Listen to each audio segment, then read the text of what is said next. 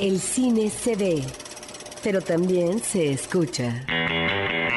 Se vive, se percibe, se comparte. Cinemanet comienza.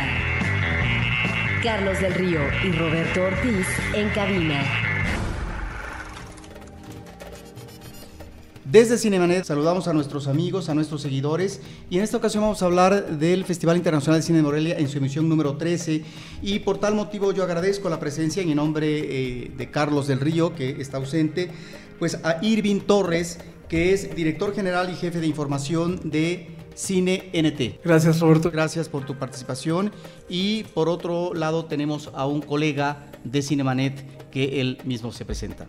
Aquí está David Azar, mucho gusto, mi tercera colaboración en el podcast y listos para platicar de esta nueva edición del Festival de Morelia. Pues uh, además de lo que fue el arranque inaugural con uh, una película muy esperada de Guillermo del Toro, eh, que es La Cumbre Escarlata, lo nutrido del festival con respecto al cine nacional es la parte de competencia de ficción y de documental. Y me gustaría que comenzáramos con esta parte de ficción y sobre todo con una película que fue eh, muy bien comentada, eh, que es Los Herederos, una cinta de Jorge Hernández Aldana y que Irving tú pudiste ver. Sí, claro. Bueno, pues empezamos diciendo que este segundo largometraje de Jorge es un gran salto, se siente mucho más completo como director y curiosamente Los Herederos toma un tema que Morelia ha tratado ya muchos años, que es el de la juventud. Una película que supera a Déficit de García Bernal, que supera Juegos Inocentes de Este Hernández, que estrenó hace algunos años también ahí. Una película que hace un retrato de la juventud que tiene dinero en México y que, bueno, el título lo dice, son los que van a heredar el poder y los que van a heredar las cuestiones económicas del país.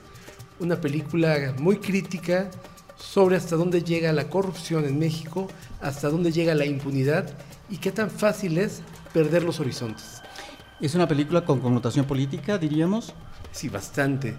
A pesar de que nunca se menciona ni que sean políticos ni nada, el concepto mismo de la historia, la situación, la forma en que la va revelando y la forma en que impunemente ayudan a este chico a salir de todo, obviamente habla de una implicación política y económica muy fuerte. Claro, el nivel socioeconómico y las conocidas palancas que representa este tipo de sociedad.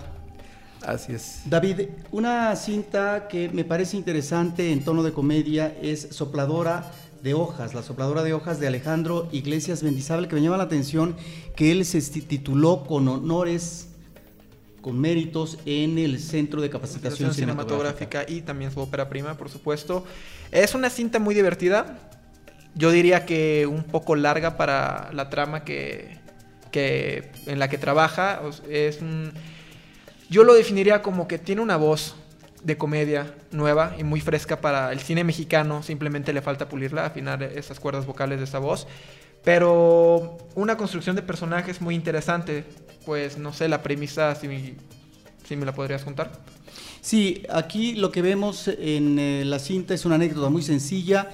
Tres amigos acaban de jugar un partido de fútbol, vienen con su ropa de juego, atraviesan un parque que es el parque de la colonia donde ellos viven, son clase medieros, pero eh, se quedan de ver nuevamente en ese lugar porque deben de bañarse, vestirse, porque van a ir a un funeral, el de un amigo que ha muerto, de tal manera que la mayor parte de la acción se centra eh, efectivamente en este parque que funciona como un microcosmos.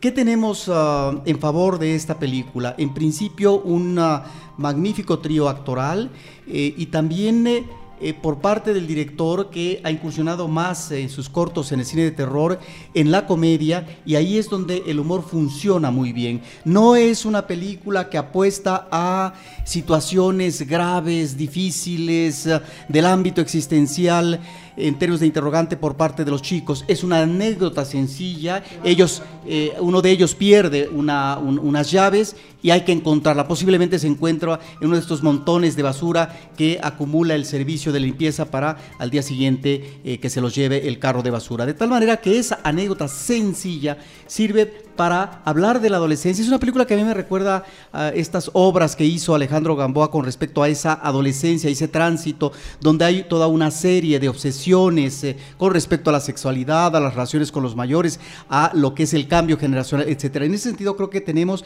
a un director interesante que sobre todo maneja eh, muy bien el humor y que eso eh, se agradece ante lo que hemos visto últimamente en el caso de la comedia romántica o a veces en la aplicación de la farsa, en donde el humor es muy disparejo. Creo que es una película que debió de haber durado menos, a lo mejor un mediometraje hubiera sido mucho mejor. Y bueno, también tenemos una película, Irving, como El monstruo de mil cabezas de Rodrigo Pla. Sí, esta nueva película de Rodrigo Pla es un rompimiento total con su cine anterior. Creo que Rodrigo Pla ha sido como muy crítico, ha sido muy amargo, muy doloroso. La Demora, que fue su anterior película, es un retrato muy triste de pareja que muchos comparan a Amor de Geneke, con la vertiente latinoamericana que tiene el director. Y en esa ocasión hace una película que critica las corruptelas que impiden que un paciente reciba un tratamiento y la forma en que la mujer decide tomar el asunto en sus manos y termina secuestrando a medio mundo de la aseguradora para que le den tratamiento a su marido. Es una película muy crítica. Afortunadamente está narrada con un humor negro, negrísimo de parte de Pla que, yo nunca hubiera adivinado. Digo, nunca lo habíamos visto así en sus otras películas. Eh, el guion de esta ocasión está basado en la novela de Laura Santullo, su esposa, de ahí sacó de su novela de ella, hace la adaptación. Y creo que Un monstruo de mil cabezas es una de las contendientes serias este año para ganar un premio en Morelia. Por lo menos en lo que refiere a mejor actriz, creo que esta mujer, Yana, es increíble.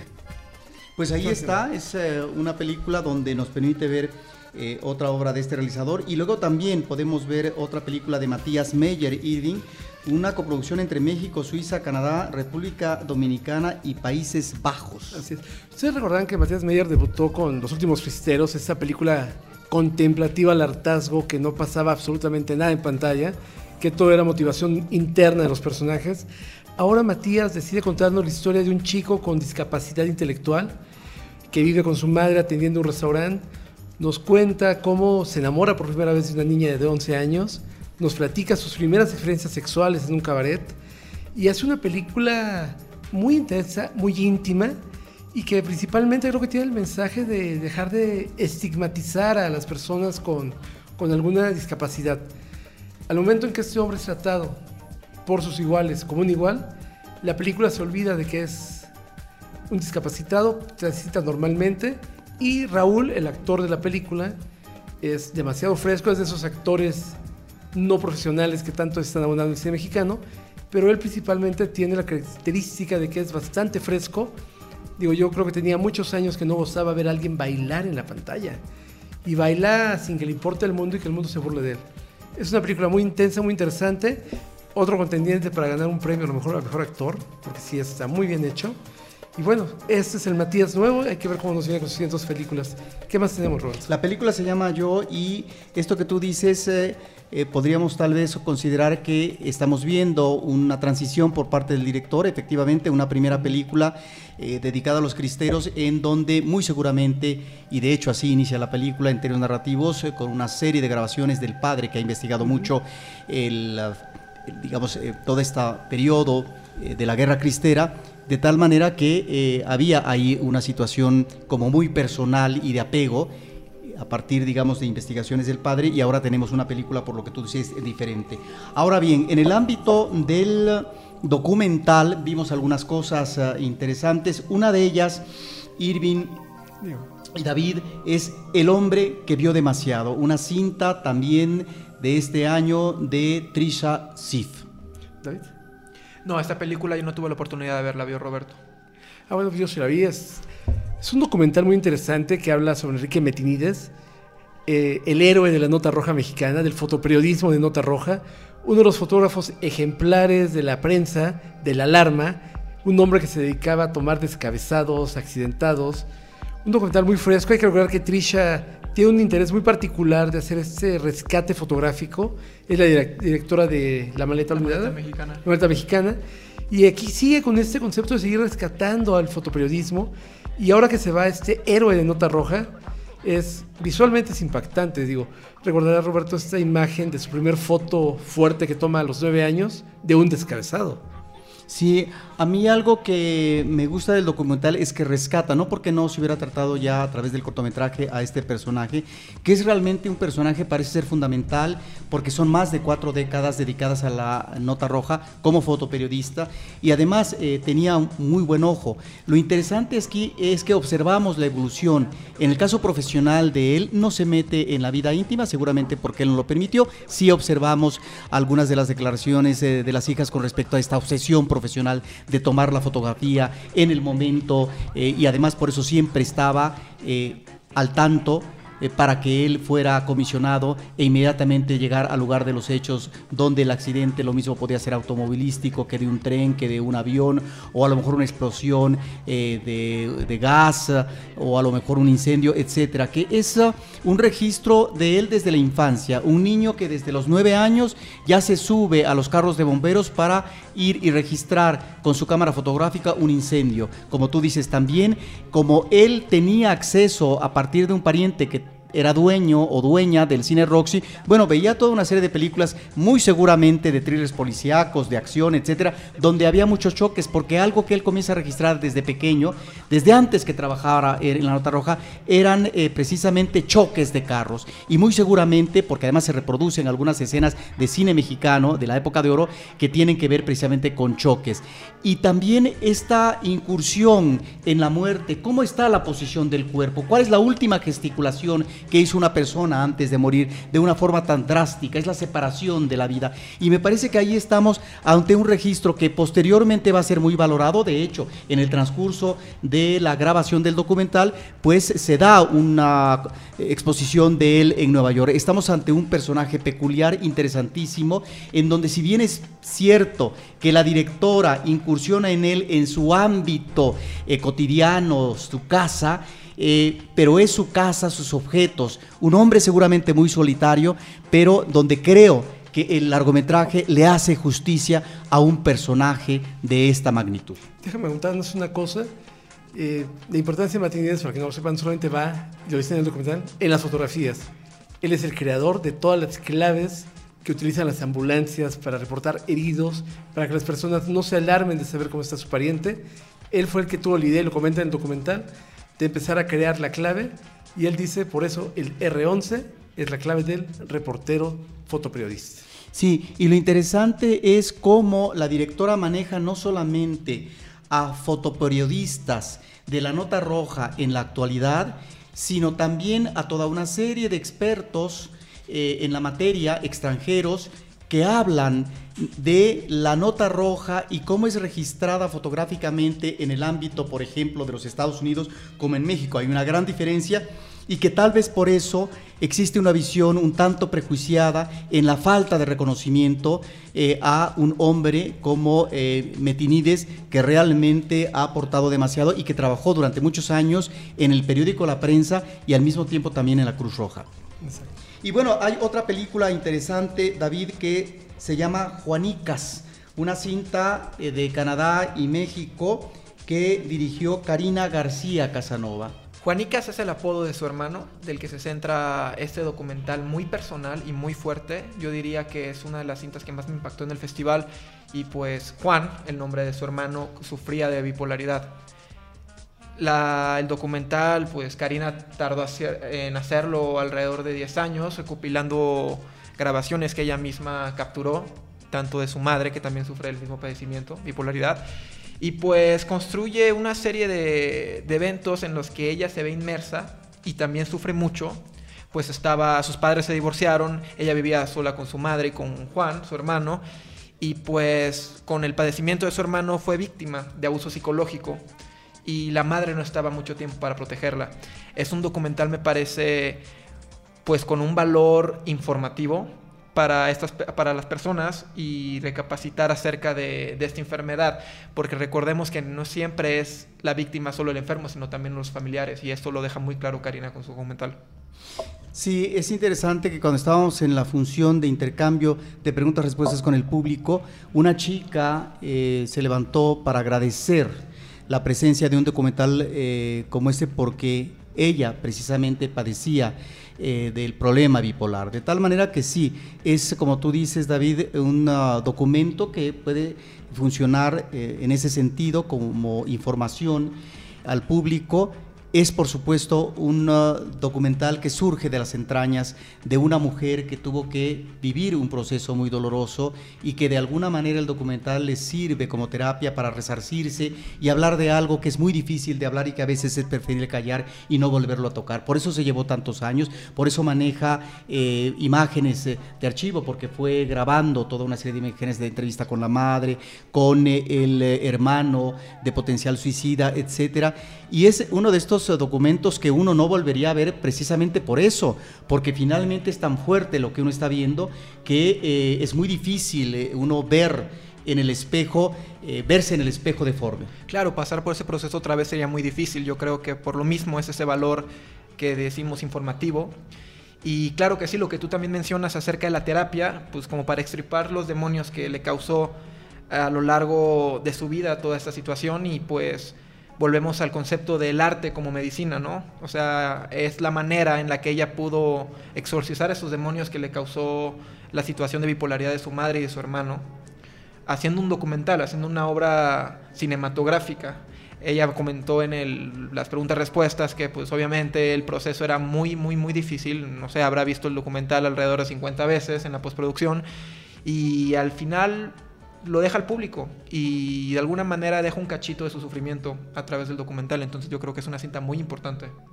Dentro del largometraje documental, Irving se presentó Los Reyes del Pueblo que no existe, una película de Betsabe García.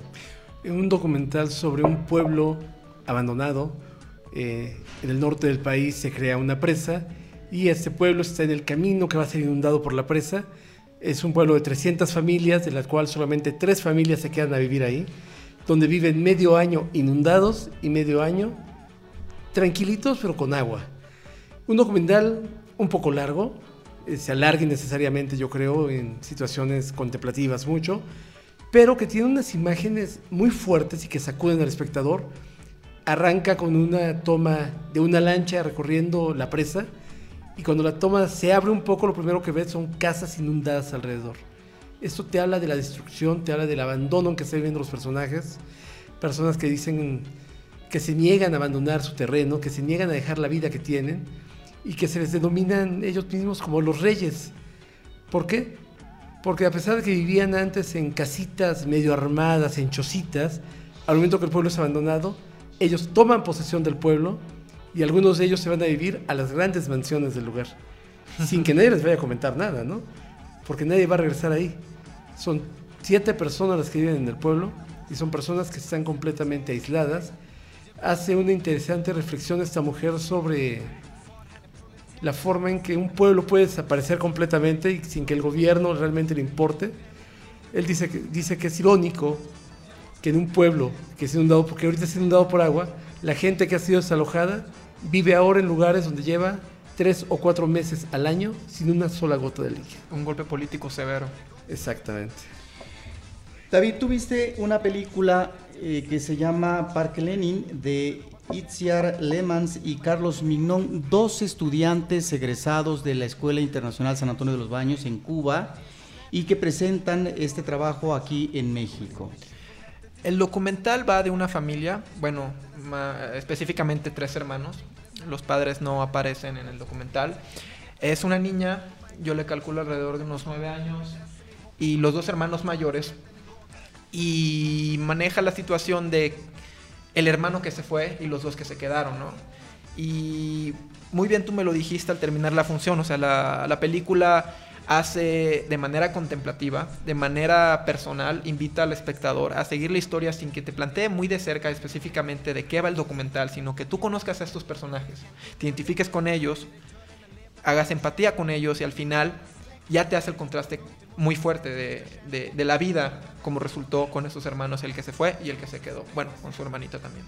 Sí, es eh, un documental eh, que tiene que ver con la presencia de estos directores que están como estudiantes, conocen a dos hermanos, a la hermana más pequeña, y finalmente en esta relación que van teniendo hay un interés para hacer ellos esta película, que se vuelve un largometraje. Un largometraje hay que agradecer que no dure tanto, porque efectivamente a veces eh, consideramos que se prolonga eh, demasiado. Lo que sucede es aquí cómo maneja narrativamente el director uh, a estos personajes. Solamente existe en el caso de uno de ellos, que es el que da la explicación de Parque Lenin, eh, una entrevista directa a la, a la cámara y lo demás son situaciones que se crean obviamente a partir de planteamientos de lo que eh, las vivencias que ellos tienen en la cotidianidad, tanto el chico que está en Europa como los dos eh, que viven en eh, Cuba, La Habana, de tal manera que a veces eh, estos momentos de vida, de situación espontánea, porque lo mismo están jugando uno fútbol, que están con las cartas, eh, como una especie de arrebato lúdico, eh, son situaciones que se generan, que se van creando en ese momento y que las va captando la cámara. Eso es interesante, obviamente, pero finalmente a veces se prolonga más allá de lo que nos puede decir la circunstancia dada. Sí, concuerdo contigo. Yo creo que la flaqueza de la película recae en, el, en la estructura narrativa que la, por la que optan los directores, esta de, este, no sé, espiar muy de cerca a los personajes, lo que tú dijiste, lo cotidiano. Yo creo que abusan un poco de este elemento y llega a ser muy cansado. Y esta entrevista que nos da de, del hermano en La Habana es el único pues registro que tenemos exactamente de qué es lo que pasó. El resto son imágenes de lo cotidiano y llegan a ser muy pesadas, muy repetitivas a veces. Y pues yo creo que si la intención de los directores era conectarnos con los personajes de una manera más personal, sí lo lograron, pero yo creo que abusaron un poco. Ahora, es uh, un documental que yo espero se presente próximamente en diciembre en el Festival Internacional de Cine de La Habana, porque es uh, una película que nos habla de la migración, los que se van, los que se quedan. En este caso, quien se va es un chico que tiene una voz privilegiada para el canto, que está haciendo sus ensayos para poder hacer la prueba en París, para ver si finalmente puede colocarse bien en un ámbito que finalmente es diferente a lo que puede tener como logro profesional el hermano que se queda en Cuba o la hermanita que apenas está entrando a la adolescencia, que tiene la aspiración de ser una eh, bailarina de, de, ballet, pero que finalmente están también en una especie de impasse, en una situación de parálisis ante una realidad que finalmente los está más que consumiendo, absorbiendo o determinando. ¿no? Y por supuesto, el reflector lo tendría en este Festival de Cuba, sobre todo por la riqueza cultural que representa para los cubanos el identificarse con este tipo de historias. Yo creo que lo podrían apreciar aún más. Ahora bien, vimos también un documental de Everardo González que ha hecho trabajos muy interesantes y que en este caso hace una película que se llama El Paso. Este es un uh, documental que en principio está planteando algo de lo que no nos enteramos tanto en la prensa. En los últimos años uh, se ha hablado mucho de las agresiones, de las situaciones de hostilidad, de peligro, de violencia, de muerte de los periodistas en este país, de tal manera que se convierte en una profesión sumamente riesgosa. A lo que se refiere Eduardo González es a la otra cara, es decir, que toda una serie de periodistas tienen que buscar asilo en otro país.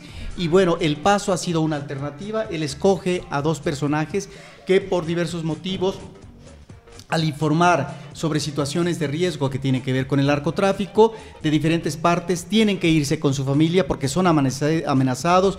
Eh, la familia de uno de ellos eh, matan a los hijos de un pariente, de tal manera que estando en el paso tienen que estar, claro, gracias a la asesoría de un abogado que se encarga efectivamente de respaldar eh, en términos de, asesoría legal a todas estas uh, personas que tienen una situación tan difícil y que en un caso extremo tienen que irse a otro país, tienen que asilarse, pero que no es tan fácil, porque finalmente hay toda una tramitología en donde no de manera automática de la noche a la mañana eh, puedes tener ya finalmente los documentos para radicar en el país. De tal manera que ahí está.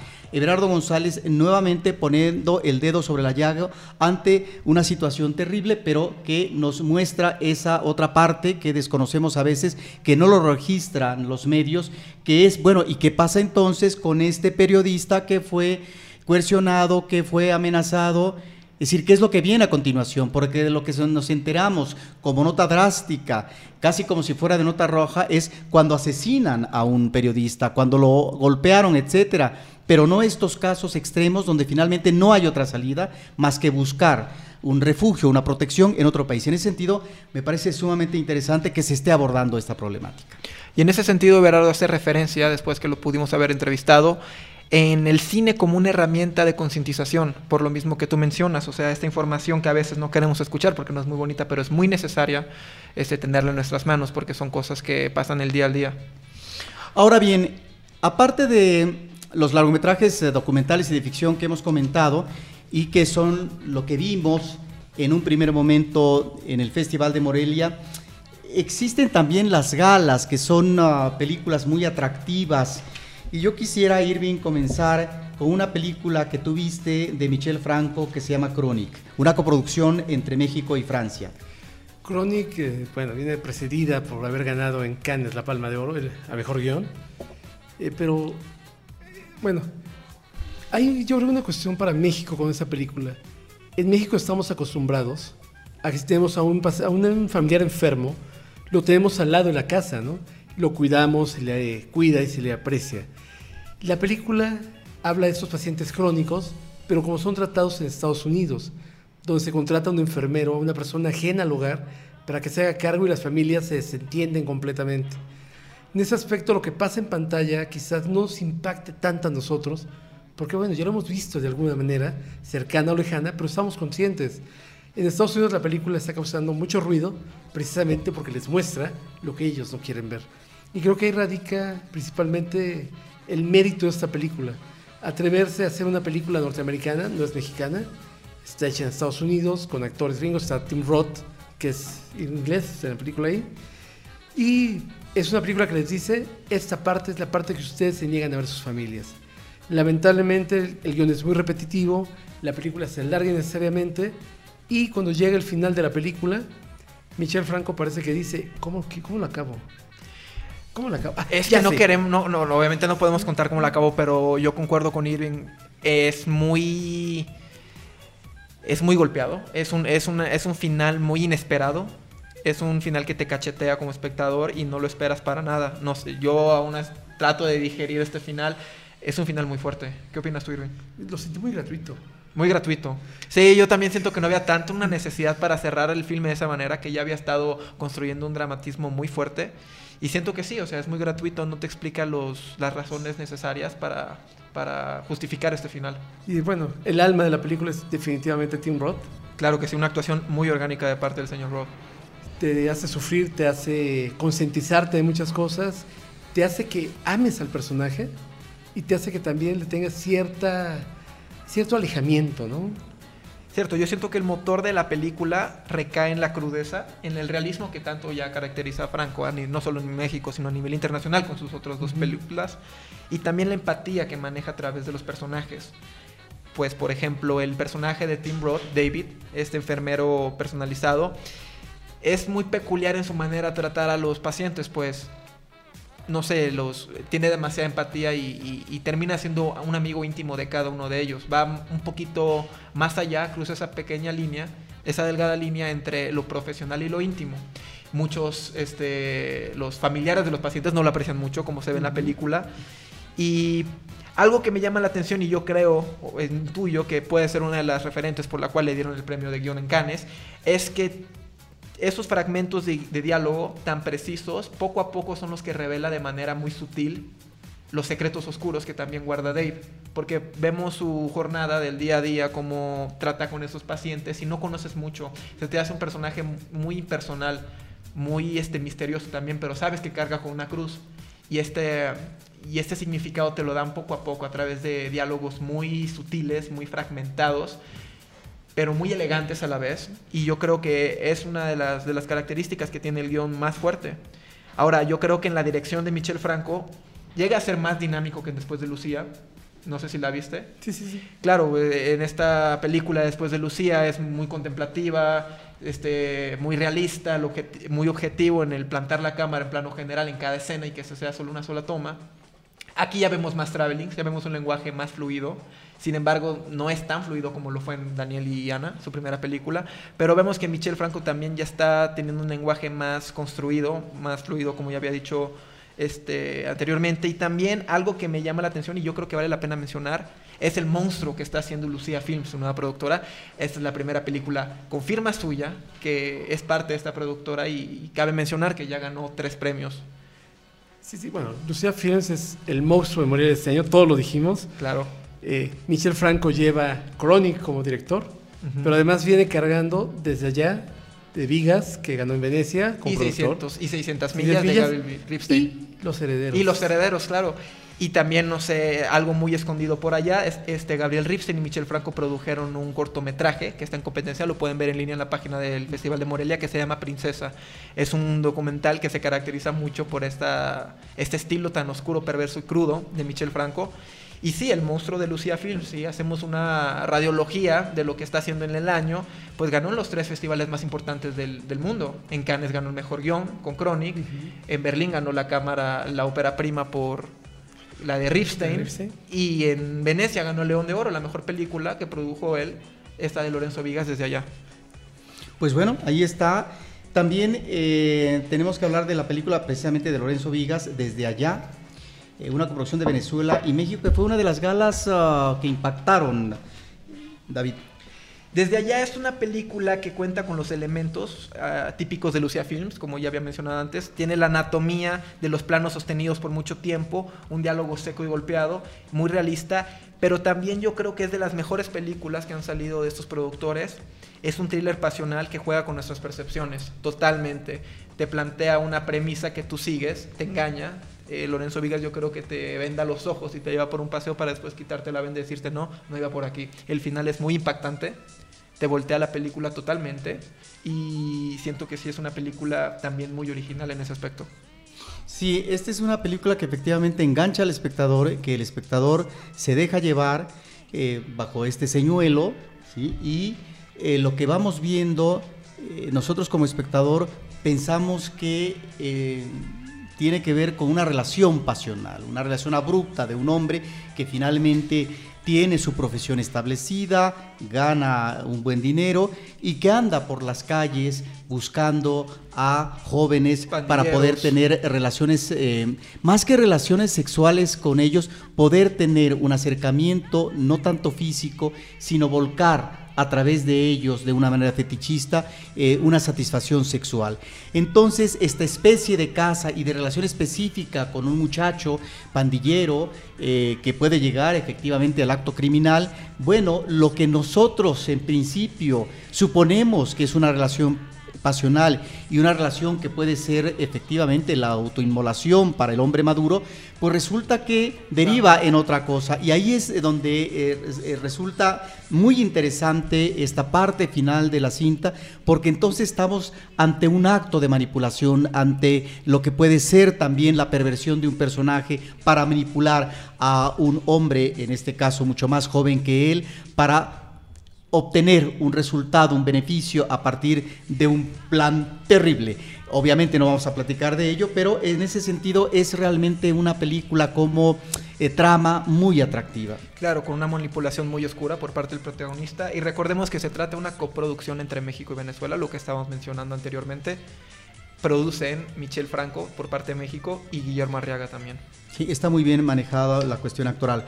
Ahora bien, en el Festival de Morelia, Irving, hubo una serie de invitados especiales, estelares, Isabel Huppert, y bueno, pues eh, ni más ni menos estuvo Peter Greenaway, que tú tuviste la oportunidad de entrevistar y además de ver una película de él ahí en Morelia. Platícanos de esta situación. Bueno, primero, él viaja a Morelia a presentar su nueva cinta, la tan esperada Einstein en Guanajuato. Una película muy personal para Greenaway porque habla de una imaginación de lo que pudo haber ocurrido si Einstein hubiera ido a Guanajuato.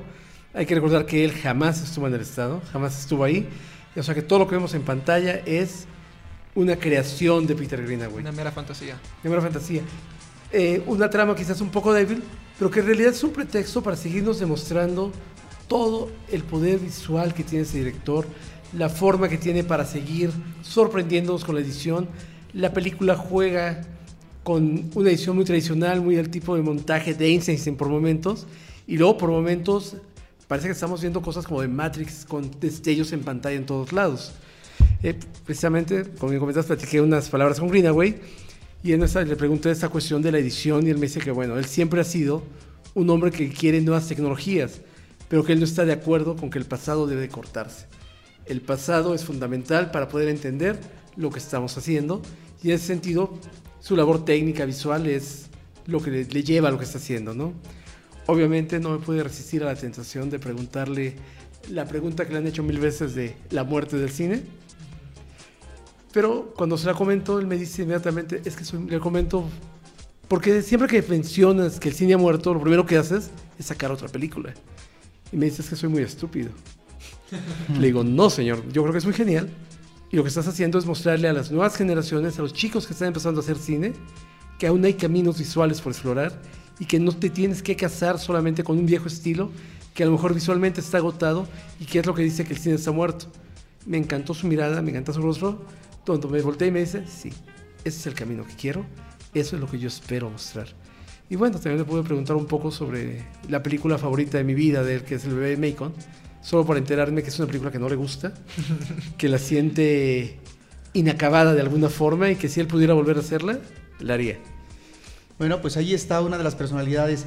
También, y para finalizar este podcast inicial sobre Morelia, rápidamente quisiera los comentarios de ustedes sobre lo que fueron los estrenos eh, de películas eh, internacionales, que en ese sentido es muy interesante porque encontramos eh, en el Festival de Morelia lo más nutrido de películas ganadoras en festivales internacionales como Venecia, como Cannes, etcétera, de tal forma que es la oportunidad que también tiene la crítica y los medios del periodismo sobre cine para poder comenzar a ver estos materiales que algunos van a ser exhibidos inmediatamente como La Cumbre Escarlata u otros eh, van a exhibirse meses después hasta el año próximo o algunos finalmente no logran encajar como distribución comercial y en México tal vez a veces en lo que puede ser la distribución alternativa cultural. De tal manera que, bueno, tuvimos ah, películas eh, interesantes eh, como Love de Gaspar Noé. ¿Qué me dicen de ella? Pues Gaspar Noé es un provocador nato, es el nuevo provocador de Cannes, ya que corrieron al señor Lars von Trier hace un par de años. Ahora ya tiene a otro provocador.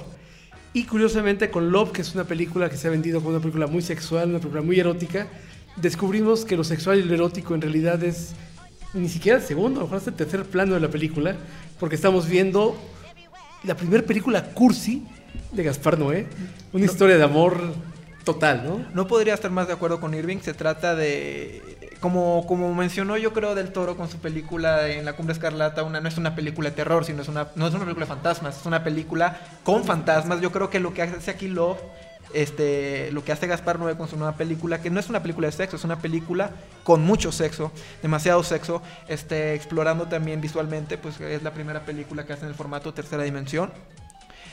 Y Noé vuelve con su estilo de noción psicográfica, esta vez es eh, psicogeográfica, perdón, este, esta vez hace un...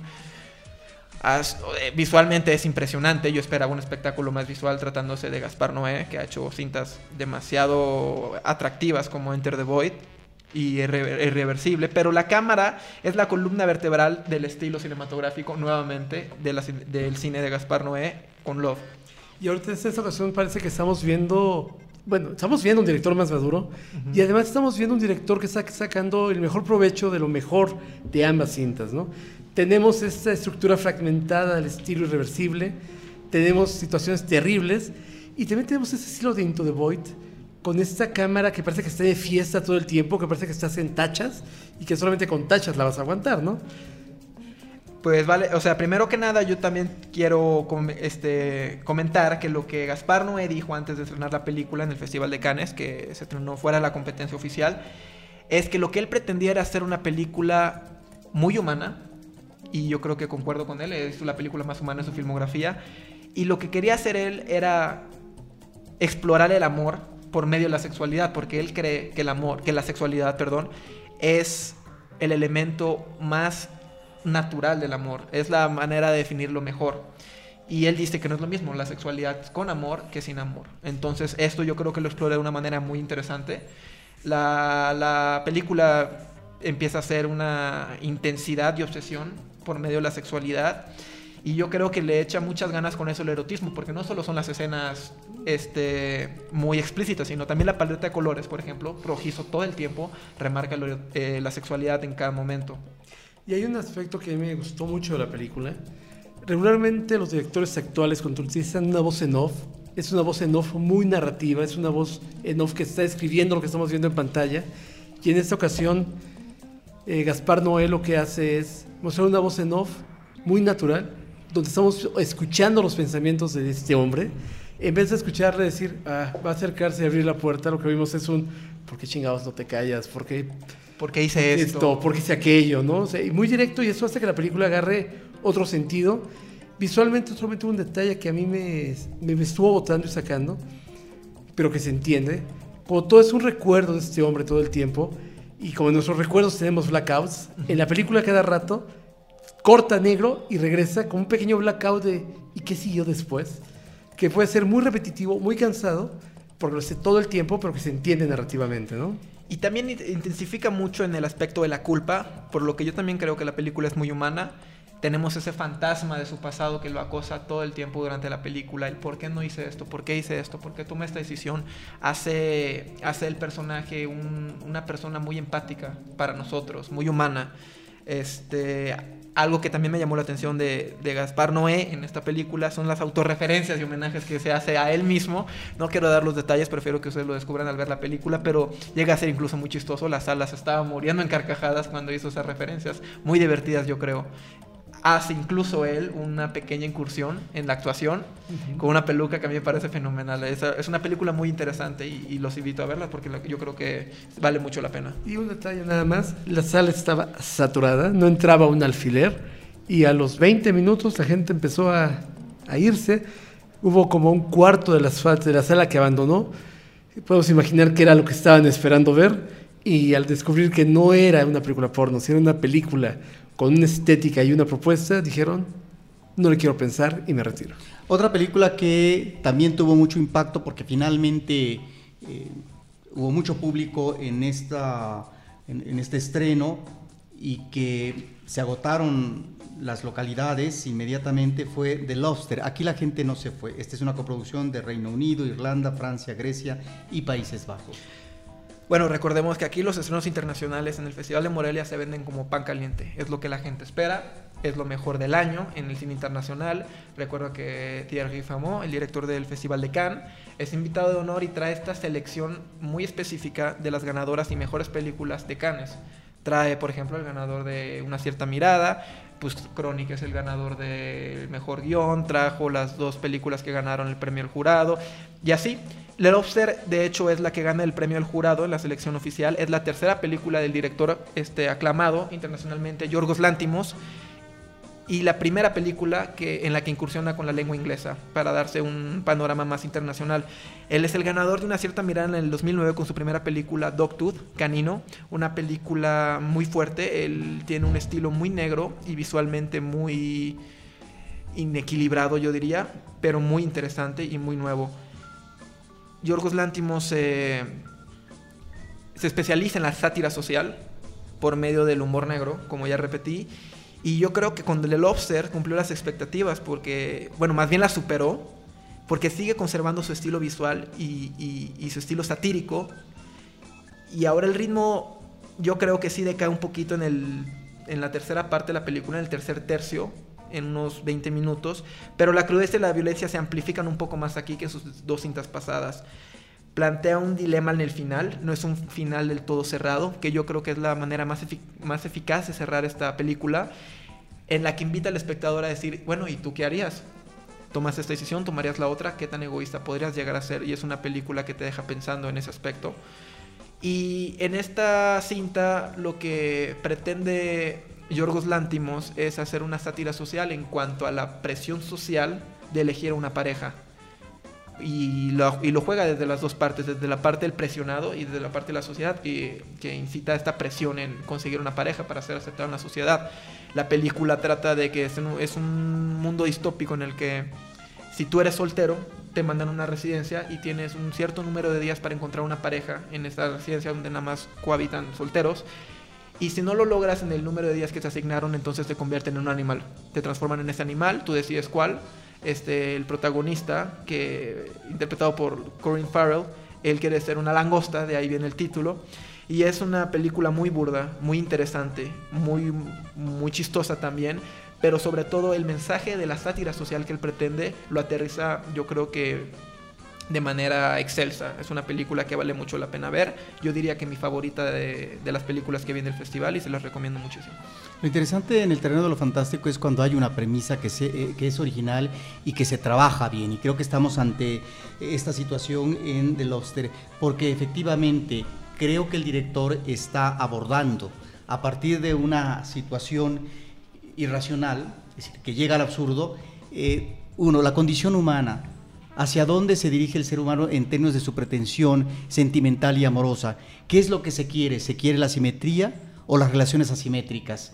De tal manera que tanto al principio como al final están estas dos situaciones, esta eh, inconformidad por parte del ser humano, porque nada logra saciarlo, porque nada logra satisfacerlo y porque finalmente tiene más que renovar ir hacia aventuras que finalmente eh, conducen a situaciones eh, difíciles de riesgo, eh, pero que es esta búsqueda infructuosa del ser humano por encontrar una nueva identidad que finalmente eh, desdibuja deja de lado lo que finalmente es parte del ser humano. En ese sentido me parece una eh, cinta que funciona como metáfora y que puede ser una gran interrogante para el público. Es una película que puede sorprender efectivamente porque no estamos ante una historia convencional y es efectivamente una de esas películas que inmediatamente en Morelia se agotaron las localidades porque tenía una gran expectativa. Rápidamente y para finalizar vayamos a una película estadounidense que tuviste también,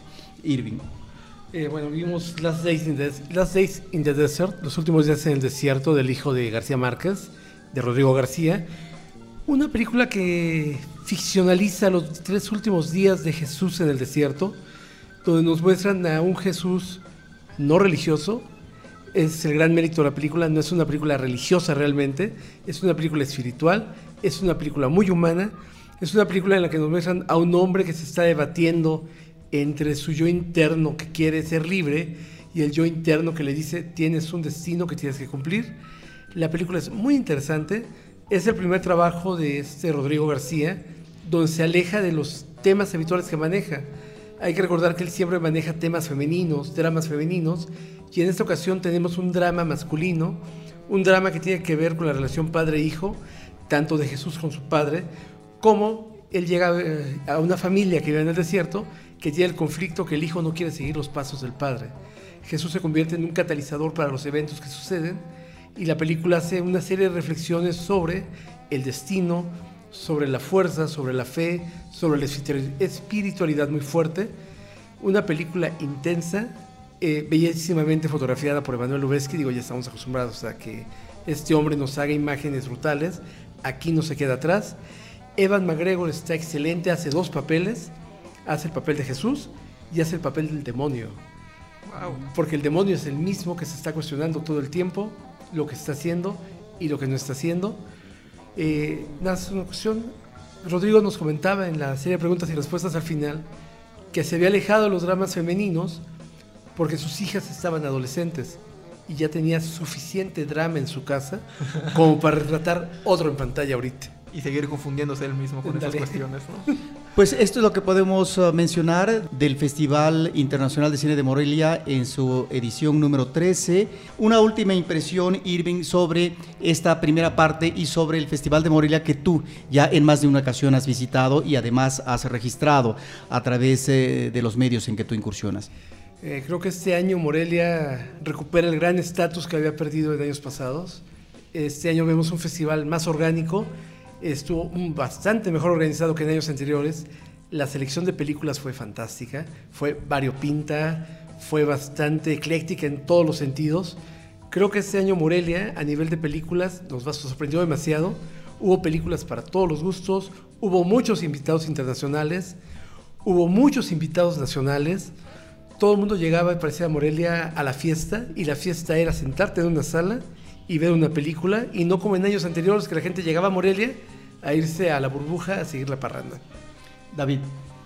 Pues mis impresiones, este, a ser sincero, es la primera vez que yo visito tanto el festival como la ciudad de Morelia y me pareció una, una, experiencia inolvidable. Lo que dice Irving, concuerdo mucho. La selección de películas fue excelente. Los invitados, pues tuvimos a personas de renombre como Isabel Huppert, a Logan Canté, igual ganador de la Palma de Oro, le hicieron una retrospectiva y era caminar en la calle, caminar por las salas, encontrar a todas esas celebridades, a directores, actores y ver sus películas, escuchar sus impresiones, tantos directores ya especializados y experimentados como directores nuevos. o sea, yo creo que fue una amalgama cinematográfica muy bonita.